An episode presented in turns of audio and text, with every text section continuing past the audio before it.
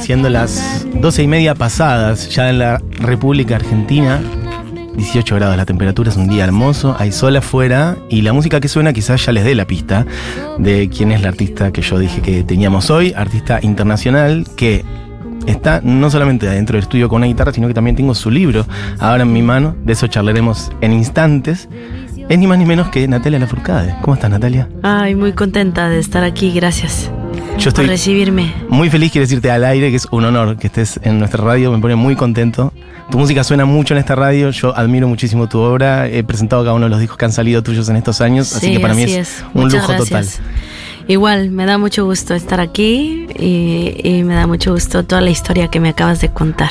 Claro, le conté un poco, eh, para, para, obviamente que eso no fue al aire, pero le conté un poco de la historia nuestra de Futurock. Y, Sí. mm, Bueno, sí, es algo que nos Sí, da mucho orgullo, mucha mucho alegría. gusto, sí.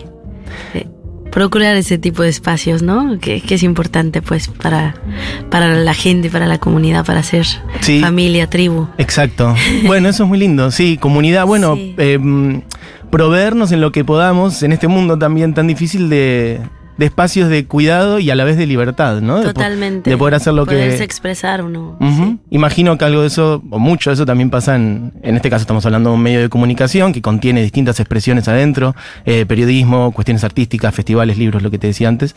Pero bueno, claro, eso también pasa en el mundo de la música, ¿no? Este, poder armarte un espacio, Sí. este, que creo que, bueno, podemos arrancar charlando por ahí, que desde afuera, por lo menos lo que, lo que fui viendo, es que te, te- te diste un gran espacio para generar este último disco, ¿o no? Sí. De canciones propias me refiero a eso. Sí, sí fue, se, se terminó haciendo como después de siete años. Desde que saqué hasta la raíz no había sacado un disco totalmente inédito. No me había dado cuenta tampoco. Estaba, la verdad, muy entretenida haciendo otros proyectos, muy contenta. En algún punto tuve una conversación con un buen amigo que me dijo, oye, ya me empieza a hacer falta tu música, ya me haces falta tú, qué es lo que tú tienes que decir, ¿no? Y sí que vino como una etapa de, primero como de decir, ay, no sé cómo lo voy a hacer porque no he, no he estado pensando en hacer otro disco. Y después empezar a buscar en mi celular y poco a poco ir encontrando la música de, de, de todas las flores, ¿no? Que marca una etapa de mi vida. Eh, es un, de nuevo, es como pasó con Hasta la Raíz, que, que se hizo un diario musical autobiográfico, pues de todas las flores también, ¿no?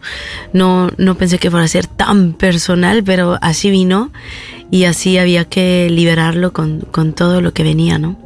¿Y por qué, qué fuerte esto de cómo a veces necesitamos las personas que alguien nos diga esto, ¿no? Como esto, un amigo tuyo que decís, Hay unos buenos amigos. unos que buenos te amigos que te digan cosas, ¿no? Sí, que no son condescendientes, ¿no? Digo, Total. hay, hay de todo de amigos, pero se siente muy padre de repente cuando te dicen al- algo que quizás no, no vas a sentir bonito escucharlo, porque pa- para mí sí fue como, ay, como después de que, claro, o sea, todo el mundo me estaba diciendo, qué padre, un canto por México y en todos, todos los proyectos. Pero este amigo sí que me sangoloteó la cabeza y el corazón y, y- le agradezco muchísimo. Eh, ahí, ahí para mí pues inicia la inquietud de, de volver a- a- a tener un disco inédito y se sintió como volver a un jardín. Por eso me gustó mucho al final. Bueno, dos cosas, ¿no? Primero me encontré con De todas las flores, que fue la canción más antigua que, que encontré junto con Vine Solita. Y después que todo el proceso del disco se sintió mucho como volver a un jardín, un jardín interno, un jardín mío, escondido, ¿no? Dentro de mis mundos. Y para mí uf, hizo todo el sentido, como que fue claro. O sea, esto es, esto fue acerca de, de volver a florecer, no volver a sembrar nuevas semillas, cuidarlas y tener mucha paciencia, ¿verdad? Porque también se tomó su tiempo. No fue una cosa que, que, que pasó rápido. En esta ocasión, cada disco tiene su, su alma, ¿no? Y sus tiempos, pero en este caso fue, fue bastante lento el proceso. A eso, eh, a eso iba recién cuando hablaba de la importancia de, de respetar los procesos, que es algo tan difícil de hacer en el mundo de hoy, ¿no? Como la- en general eh, los procesos creativos se ven apretados por o bien mandatos de la industria discográfica o por los tiempos que corren o hasta por las redes sociales. Sí. Una cosa de tener que exponerse y generar contenido constantemente. Y en tu caso, si bien igual estabas generando música, bueno, por ahí no era música propia, esto que decís de que un amigo te dijo, che, te extraño a vos ¿Por qué sentís que por ahí ah, te pasó eso en esos años? Porque si estaba entretenida igual, estabas bien. Sí, pero estaba muy, muy entretenida. Pero sí que vino una confrontación importante conmigo y, y sobre todo la parte de cuando dices, bueno, me quiero reinventar y, y, y qué quiero hacer y qué quiero decir y qué tengo para decir, ¿no? Cuando escuché las, las canciones que tenía en mi teléfono me encontré con 17 canciones, de las cuales algunas las tenía terminadas Ah. y otras eran ideas. Y luego vinieron más, ¿no? O sea, como que eso fue solamente un punto de partida. Pero lo que sí fue fuerte fue darme cuenta de entrada que había ahí un disco, quizás el más blue, como me dijo un buen amigo músico, David Aguilar, con quien compuse dos de las, los temas del disco. Me dijo, órale, o sea, estoy viendo una Natalia bastante blue, Blue. en esta ocasión. Y yo decía, sí, justo por eso no sé si grabar esta música, no sé qué hacer. Y él me dijo, no, por supuesto yo creo que la tienes que grabar, porque esto forma parte de ti, o sea, esto eres tú. Y en verdad sí, o sea, en verdad que sí, este, soy, soy alegrías, pero también soy melancolías, ¿no? Y, y soy diferentes músicas y diferentes momentos. Entonces, este, también vino muy bien, fue una delicia, porque también hubo un punto, yo creo que también el tema del encierro un poco me dio fortaleza para para no ser para nada condescendiente ni ir con la inercia de lo que quizás yo tenía que haber hecho, ¿no? En términos como de, no sé, ya venía trabajando con músicas tradicionales, el folclore y, y quizás ir más por ese camino, ¿no? Pero en, este, en esta ocasión, este, fui más como, me traté de ver más a mí, ¿no? Como, como lo que yo quería crear que a mí me emocionara muchísimo, ¿no? Dentro de mi mundo. Y pues ahí hubo muchas exploraciones, porque yo en ese momento me estaba juntando mucho con puros yaceros Mira. ahí en Jalapa, Veracruz, y yendo a puros jammings de jazz y de repente escuchando mucho, muchas músicas que no había escuchado, ¿no? Mucha música instrumental, mucha música de meditación, estaba tomando clases de danza contemporánea, entonces, pues no sé, como que todo eso siento que, que impactó de alguna manera, fue la influencia Mira, de este disco. Mucha música brasileña, no sé, hubo un poco de todo. qué bien. Bueno, quien dice todo esto, lo vuelvo a decir, es Natalia Lafourcade, que está acá en vivo, primero de mayo, hoy feriado, pero estamos acá al aire en la Sí. radio. Este, mm, tenés un show en Buenos Aires por delante, después vamos a volver a decir este, la información. Eh, es el 10 de agosto en el Movistar Arena. Tenés también eh, hoy una presentación en la Feria del Libro, en la cual vamos a estar charlando nuevamente. Sí, qué padre, me da gusto. Me da- muchas gracias. Lo mismo digo. Este, después vamos a decir también, es ocho y media, la Mina Margarita, ocho y media en la sala Victoria Ocampo. Eh, pero sobre todo, en torno al disco, este, hay mucha, esto es, es, eh, bueno, bastante inusual, que es también generar una serie de producciones que rodean al disco para mostrar el proceso en general. Es un libro que tengo acá en mi mano, lo muestro a cámara, de Sí. todas las flores. Es un libro muy hermoso. Este, mm, también es un podcast con un capítulo de más aproximadamente media hora para cada canción en donde vos vas charlando con un montón de personas. En, que a su vez en el podcast se nota que vos tuviste desde el inicio la idea de ir registrando todo ese proceso, fuiste grabando Sí. conversaciones. ¿De dónde surgió esa intención de, bueno, a ver, este proceso lo voy a documentar de todas estas maneras distintas?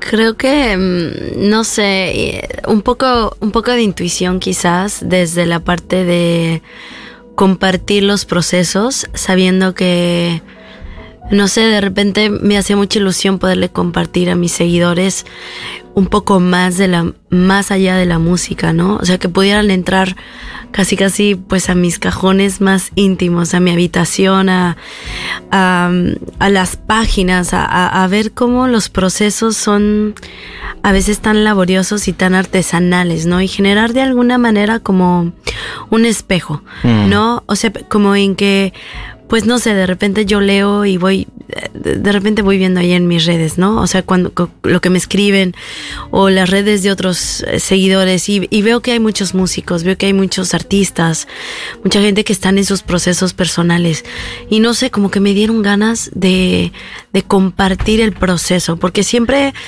la tendencia es siempre mostrar el fin y, y cuando ya se acabó y está muy bien. Mm. Y, y es increíble y, y ver las cosas terminadas es muy bonito. Pero en esta ocasión sí dije, órale, o sea, mis procesos son tan, son tantas cosas, son tan laboriosos y yo como que quería compartir un poco eso para que, para que se sintieran como inspirados en sus procesos, ¿no? Como de que no, no bajaran la guardia, ¿no? Como de sus sueños, que sigan adelante haciendo sus proyectos. Que crean, que crean que sí se puede, ¿no? Porque a veces uno se cansa y dices, ay, no, ya no. y, y no, en verdad que hay que, hay que continuar. O sea, no sé, me daban muchas ganas de, de poder compartir. Y ha sido muy bonito porque, bueno, la verdad no sé si en mis próximos discos lo voy a hacer porque ha sido mucho trabajo. claro, mucho trabajo. Pero, pero bueno, en esta ocasión fue así y, y, me gusta que en el podcast, en el libro, tengo un registro que, me, que a mí me va a recordar. Me va a recordar. Para vos, claro. Sí. Ay, se me va la voz. este, pero algo también que decías de un registro para vos como un recordatorio este, bueno, esto es algo más personal, de, una fortaleza interna y de, la conciencia del amor propio también, que vos decís. Bueno, parte de todo esto viene también de, un, duelo, una ruptura amorosa, evidentemente. Sí. Este, y hay mucho de eso, de ese sufrimiento, de ese dolor. Y vos decís eh, que es algo muy lindo también de la importancia de, bueno, la conciencia del amor propio y del podcast y el disco como un recordatorio de eso. Totalmente. Sí, el disco nace de de, bueno, las canciones más, ah, más viejitas que encontré en el teléfono fueron Vine solita y de todas las flores, justamente. Y con esas dos canciones pude ver lo que venía. Dije, ah, oh, claro, es que esto está conectado a ese momento emocional de mi vida, a ese, ese espacio que fue tan mío y que nadie supo, ¿no? Porque yo estaba en medio de las giras, estaba en medio de mil cosas.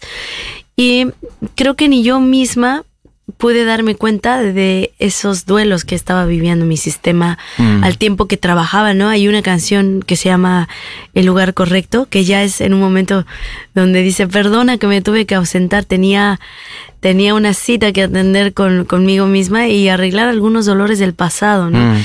Este, eh, creo que eh, fue interesante, o sea, encontrar eso y ver cómo la evolución de las canciones vino muy en paralelo a, a, lo que fue pasando en mi vida, tal cual. Mira. O sea, mi encuentro con la montaña, la peregrinación, el encuentro con las medicinas que fui encontrando, ¿no? Hasta encontrar ese texto de María Sabina donde María Sabina dice, la María para dar un poquito de contexto por si no saben es una chamana que ella ya murió, ya partió, pero fue una mujer muy importante en, la medicina, pues las medicinas de la tierra, ¿no? Los niños santos ella le llamaba y las hierbas y todo ese tipo de medicinas. Entonces, bueno, ella decía pues que la medicina está dentro de nosotros, ¿no? Que la oscuridad es un lienzo eh, perfecto para, para volver a pintar luz dentro de esa oscuridad, dentro de ese vacío. Entonces, bueno, el disco va contando un poco como la salida del túnel, ¿no? Hasta que pues ya vienen las canciones de amor a la naturaleza y de amor a uno mm. también y, y, de ciertas reflexiones que fueron viniendo, ¿no? Qué bien. Eh, María la Curandera es la canción que surge entonces de un poema de ella, ¿no? De un sí, texto. ¿Cómo es, fue ese un texto.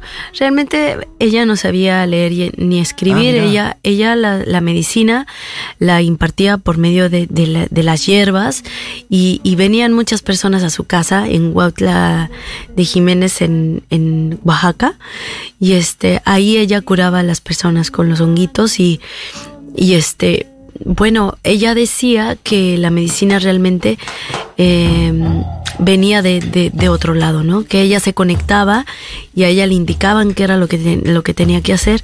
Y es lo mismo que, que indica este su, su nieto, eh, ay, se me fue Bernardino, se llama él. Y a él lo conocimos porque teníamos que, que registrar este tema, tema lo registramos a nombre de la familia. Mira. Y entonces, este, así fue como lo conocimos a él. Y él, él sigue curando con la medicina.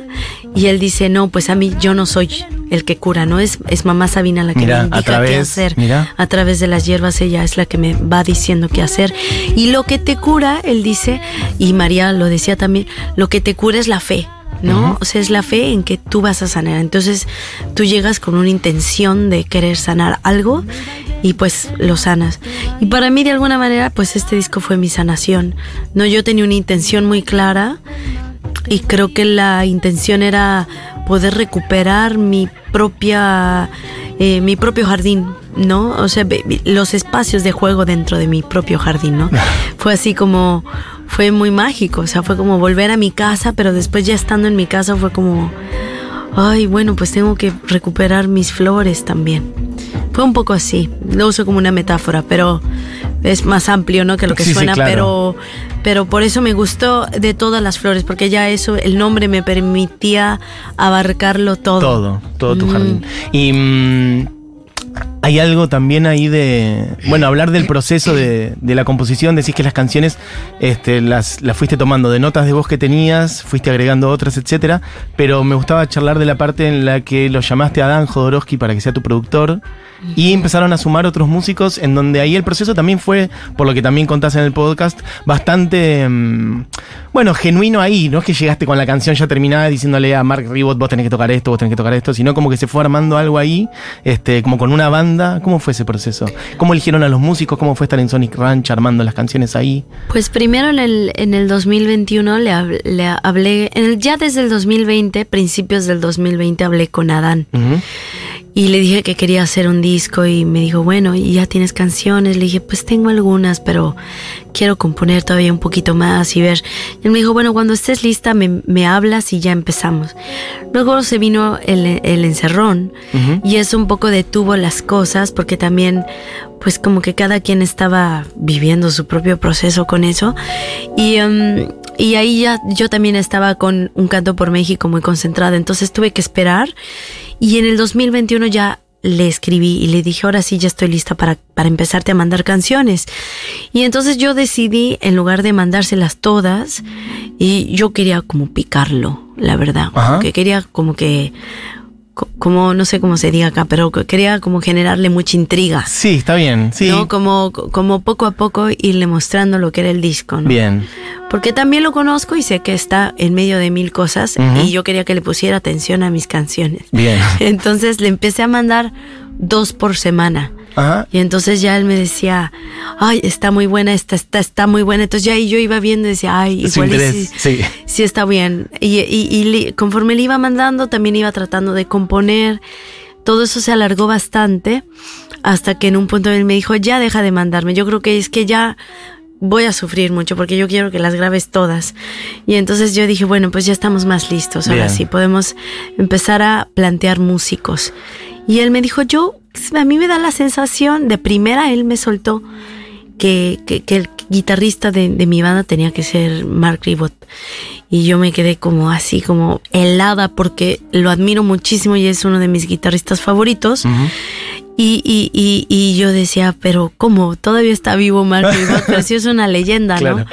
Y ya pues me fui a buscar y dije, sí, claro, sigue vivo y, y súper bien, o sea, haciendo proyectos y cosas.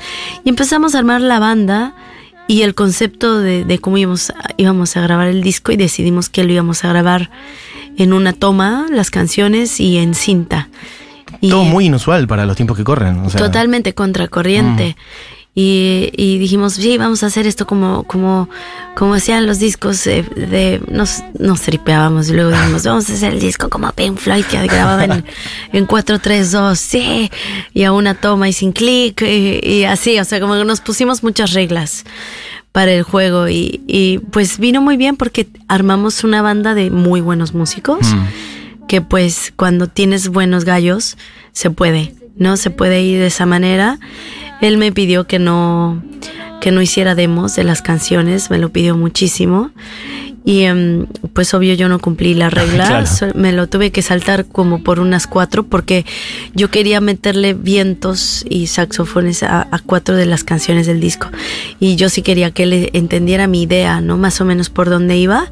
Entonces fueron las únicas que les hicimos unos demos. Pero lo demás lo escuchamos directamente de mis notas de voz. Fue así. Claro, eso te iba a preguntar. ¿Cómo hacías? ¿Le cantabas la canción a los otros músicos o le ponías un audio que no, No, Adán tenía mis notas de ah. voz en su WhatsApp y de ahí le escuchábamos los músicos, todos. Y con Emiliano Dorantes, que es el pianista de este disco, es un gran, gran, gran pianista. Este, mm, él, él me ayudó mucho para armar todos los cifrados de las canciones. Y pues ya se los íbamos mostrando, pero tipo Mark Ribot se quedaba dormido No. cuando le explicábamos los como que Bueno, es un tipo con mucha historia. Mark tiene Ribot mucha era como- historia y mucha experiencia, Sí. entonces realmente como que él ni necesitaba así como que no sé, como que llegó cansado al estudio, no sé, y de repente le empezaba a explicar este este ay este Emiliano le explicaba y, y de repente claro, Mark. Mark como que Emiliano muy joven además, ¿o no? Sí, Emiliano Claro. tiene 20 años, el No, pianista claro. este disco. Es un, es un tipazo y es un, es un genio, la verdad. O sea, es, es- no te explicas cómo toca, cómo toca, pero siempre decimos que es como el Mozart, que es el Bach Mira. de la, de la banda, porque Hablando de él y del piano, esto no, no lo vi en ningún lado, pero lo escuché, te lo pregunto. ¿Puede ser que al principio en, Llévame Viento hay como un, un parafraseo de, de Claro de Luna de Debussy? sí, te lleva para allá. Es, Sí, es muy pues eso. es que son referencias, Mm. ¿no?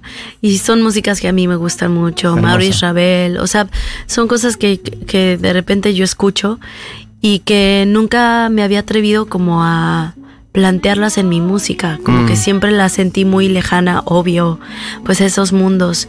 Y de repente tener a Emiliano cerca, pues cambió totalmente mi rumbo, ¿no? Porque tenía a alguien que podía traducir lo que yo le cantaba, lo que yo le dictaba, como que, o sea, no es que aquí me imagino como algo muy épico y nos íbamos buscando en el piano juntos y él es tremendo, o sea, sus reacciones eran inmediatas, entonces había que aprovechar ese, ese recurso. Claro, esa conexión. Sí. Es, es, eh, mm, yo me quedaría tres horas charlando, pero esto el programa termina en, en minutos nomás. Nos podemos pasar un poquito seguro, pero aprovechemos también. eh, Natalia, estás con una guitarra en, en la mano. ¿Querés hacer alguna canción? Sí, siempre es un quieras. placer. Eh, pues, ay, no sé, este, ¿qué será? Vamos con el pajarito.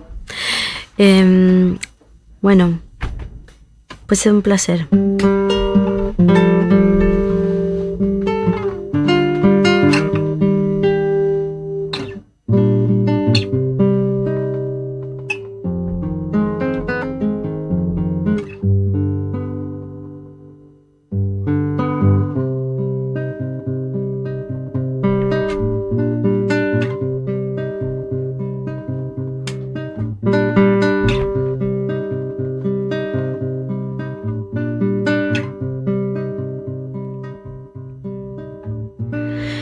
Pajarito colibrí, no tengas miedo de salir. Hoy el mundo quiere que despiertes para ser feliz. Pajarito colibrí, no tengas miedo de vivir oscura y misteriosa nace para ti.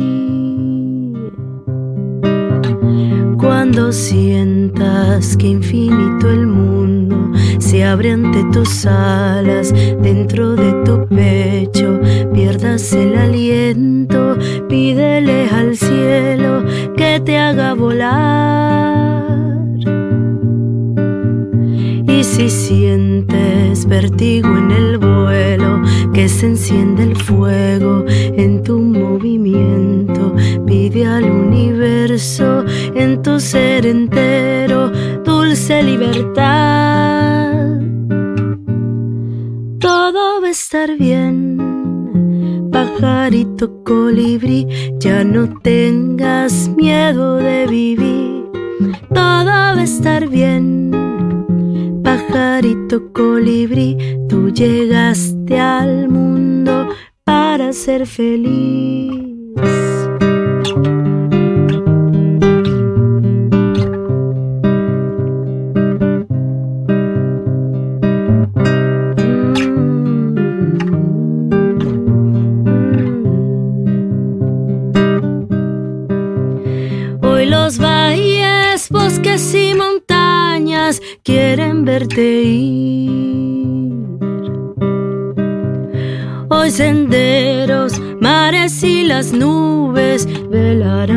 Ti. Si de amores andas sollozando sin poder dormir, solo canta, quiebra la garganta, es hora de partir. Cuando sientas que infinito el mundo se abre ante tus alas, dentro de tu pecho pierdas el aliento, pídele al cielo que te haga volar. Y si sientes vértigo en el vuelo, que se enciende el fuego en tu movimiento, pide al universo ser entero dulce libertad. Todo va a estar bien, pajarito colibrí, ya no tengas miedo de vivir.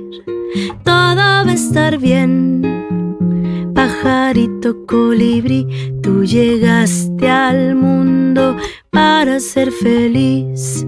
Bien pajarito colibrí, ya no tengas miedo de vivir, todo va a estar bien. Pajarito colibrí, tú llegaste al mundo para ser feliz.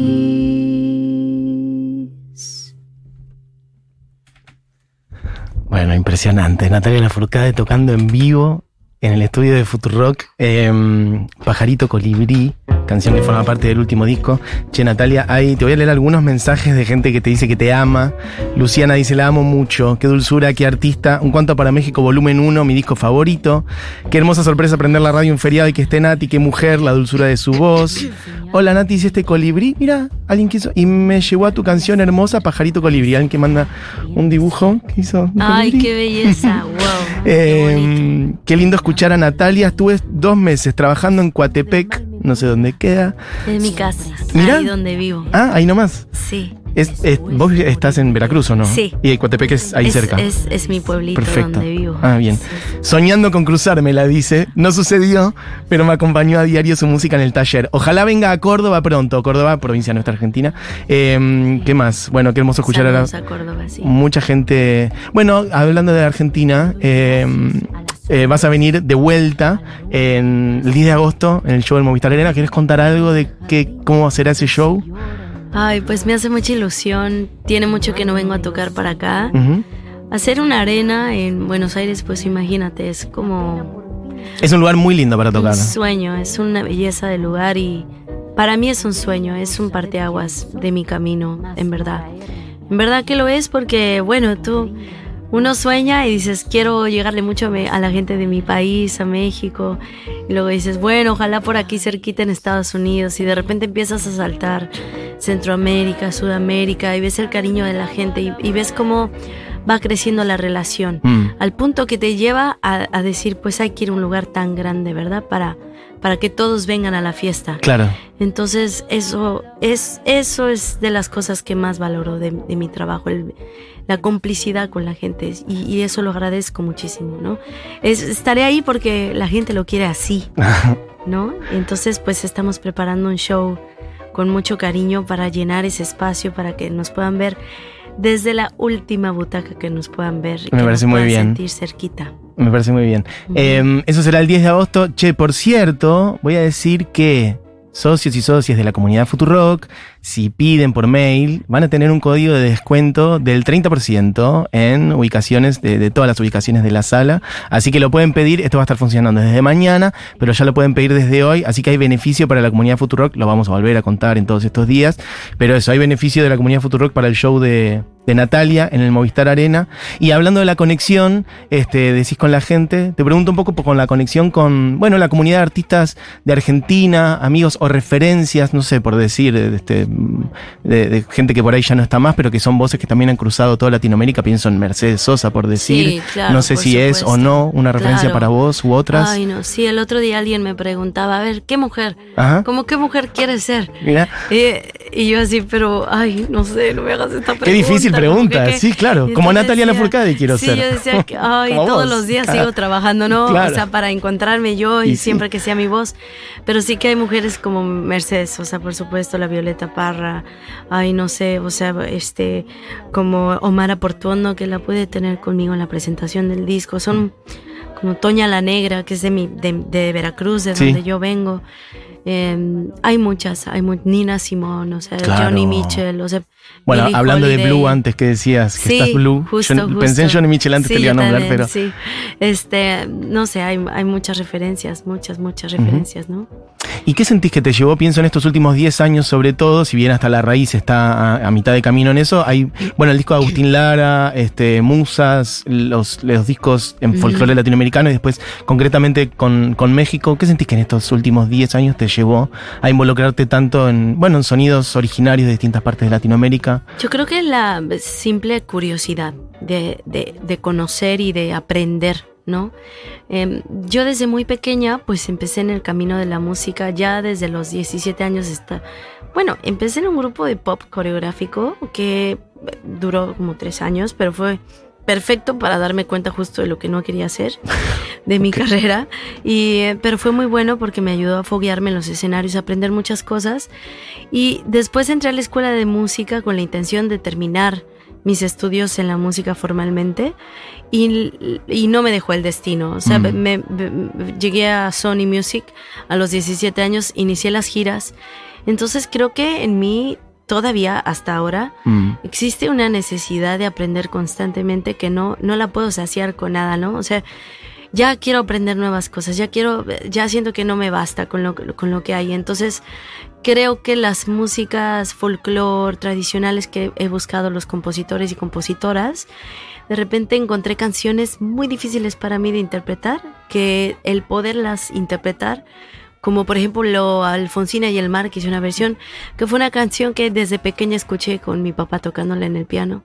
Y cuando la pude cantar dije, eso, ya, ya di un avance, ¿no? Porque eh, hace 10, 20 años no habría podido cantar esta canción, ¿no? Entonces ese tipo de cosas para mí siguen siendo importantes. Ahí Es son las canciones más hermosas de, la cultura popular de este país, para mí, Alfonsina. Pero sí, son como himnos. Una cosa maravillosa.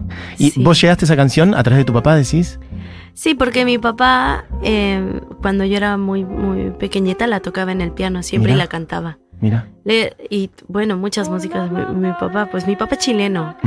Entonces. Ah, Esa es la original de Mercedes, sí, sí. original. Bueno, son eh, y seis pasadas. ¿Querés hacer otra canción o sentís que está bien así? como prefieras. Como ustedes quieran. Ah, bueno, sí. Entonces te pido una más ya para cerrar, la que vos te parezca. Del disco nuevo o alguna. Esta fue mi versión para recostarte arrullada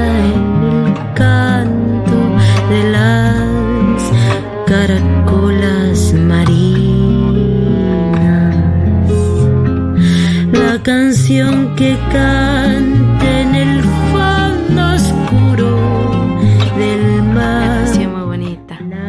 Es una muy hermosa versión la que hiciste. La vamos a tocar. ¿En serio? Claro, en en la arena, ¿no? en la arena, sí, claro. Todos la vamos a cantar. Va a ser un momento épico entonces. Toda persona que, todo ser que venga a la arena vamos a cantar. Bueno, a ver, pues bueno, voy a cerrar con... Con esta canción que, que va despuntando ahí eh, con la gente. Creo que les está conectando con esta canción. Ajá. Y, y pues se llama El lugar correcto.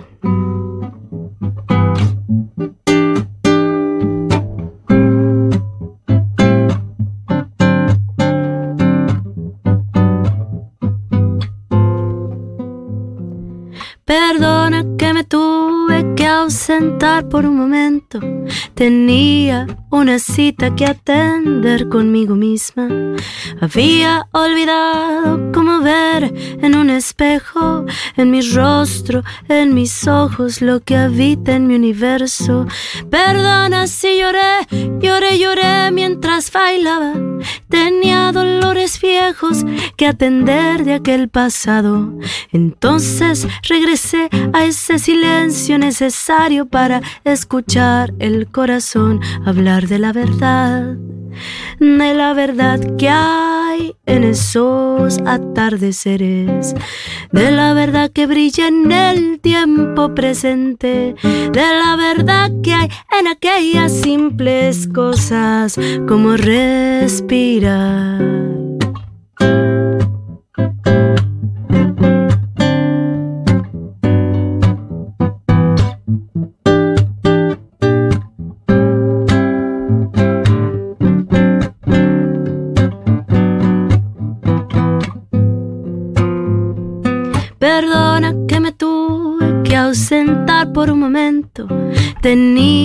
Una cita que atender conmigo misma. Había olvidado cómo hacerle compañía a la soledad de mi viejo jardín de Veracruz. Perdona si lloré, lloré, lloré mientras bailaba. Tenía dolores viejos que atender de aquel pasado. Entonces regresé a ese silencio necesario para escuchar el corazón hablar de la verdad. Y el lugar correcto es la hora para caminar. El lugar correcto es la hora, no hace falta más. Y el lugar correcto es la hora para caminar. El lugar correcto es el ahora, no hace falta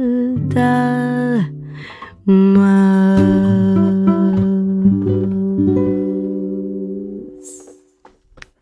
Bueno, señoras, señores, niños, niñas, personas de todo tipo que están escuchando, Natalia Lafourcade, en vivo en el estudio de Futurock. Natalia, te vuelvo a decir, gracias por venir, gracias por tu tiempo. Es un honor que hayas estado acá. Tu música suena siempre en esta radio, así que que estés en este estudio gracias. es Pues una muchas gran gracias alegría. por eso. Muchas gracias, un placer. Em, bueno, estaremos entonces esta noche con Natalia en la Sí. Feria del Libro. Em, seguramente ya está todo agotado, etcétera, pero bueno, vengan, de paso pasean por la Feria del Libro. Pueden comprar el libro de Natalia, seguramente, imagino, eh, por ahí por la feria. Sí, perfecto. El libro Trajimos de. algunos libros, Bien. pero no tantos. Bueno, Y, em, y Después tendrán ahora- seguramente alguna ahora manera. que venimos a, a tocar, vamos a, a traer más. ok, perfecto. En, la, en agosto, cuando En volvés. agosto, Bien, perfecto. sí. Entonces, hoy, 20.30, en la sala Victoria Campo de la Feria del Libro, vamos a estar charlando de vuelta. Que quiero decir que en esta charla, que me quedó cortísima, tenía cada cosa que vos ibas diciendo, te iba a querer preguntar algo más, pero Ay, dije, pues hoy en no la vamos a llegar. nos. Exacto, hoy seguimos, así que eso. Y después, entonces, el 10 de agosto en el Movistar Arena, este, Natalia Lafourcade, las entradas ya están a la venta. Y vuelvo a decir, pueden pedir por mail, al mail de la comunidad, su código y con eso van a tener un beneficio de descuento para, para el show de Natalia. Así que, mm, bueno, ha sido un programa hermoso. Nos hemos pasado bastante tiempo gracias a, Segurola, que nos fuimos comiendo un poquito su programa. Julita Mengolini, se quedan con ella ahora. Este programa fue hecho por Cami Coronel, por Julián Matarazo, por Paulita Artiuk, eh, Leo Valle. Bueno, un gran equipo. Natalia, de vuelta, muchas gracias por estar. ¿Querés elegir una canción para cerrar del disco, pero para que suene del disco, digamos? Esta está muy padre, la que está de fondo. Perfecto. No me importa Mi si- manera de querer. Es mi manera de querer, eso. Em, bueno, Natalia Lafourcade, che, en vivo. De vuelta, muchas gracias por estar. Muchísimas gracias, es un placer. Y mm, bueno, nos vamos entonces escuchando Mi manera de querer, del disco de todas las flores, el último disco de Natalia Lafourcade. Esta fue la hora animada. Que tengan una gran tarde. Volvemos mañana. Chau, chau.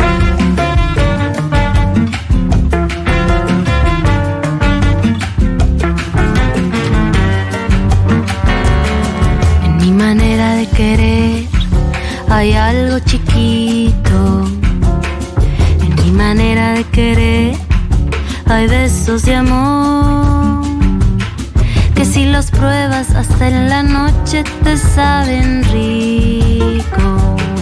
Y así poquito a poquito enamoro tu corazón. En mi manera de querer no hay maquillaje. Mi manera de querer no hay filtros ni error. Es algo simple pero profundo, amor sincero que en este mundo ya no me importa si se comprende, amor te doy.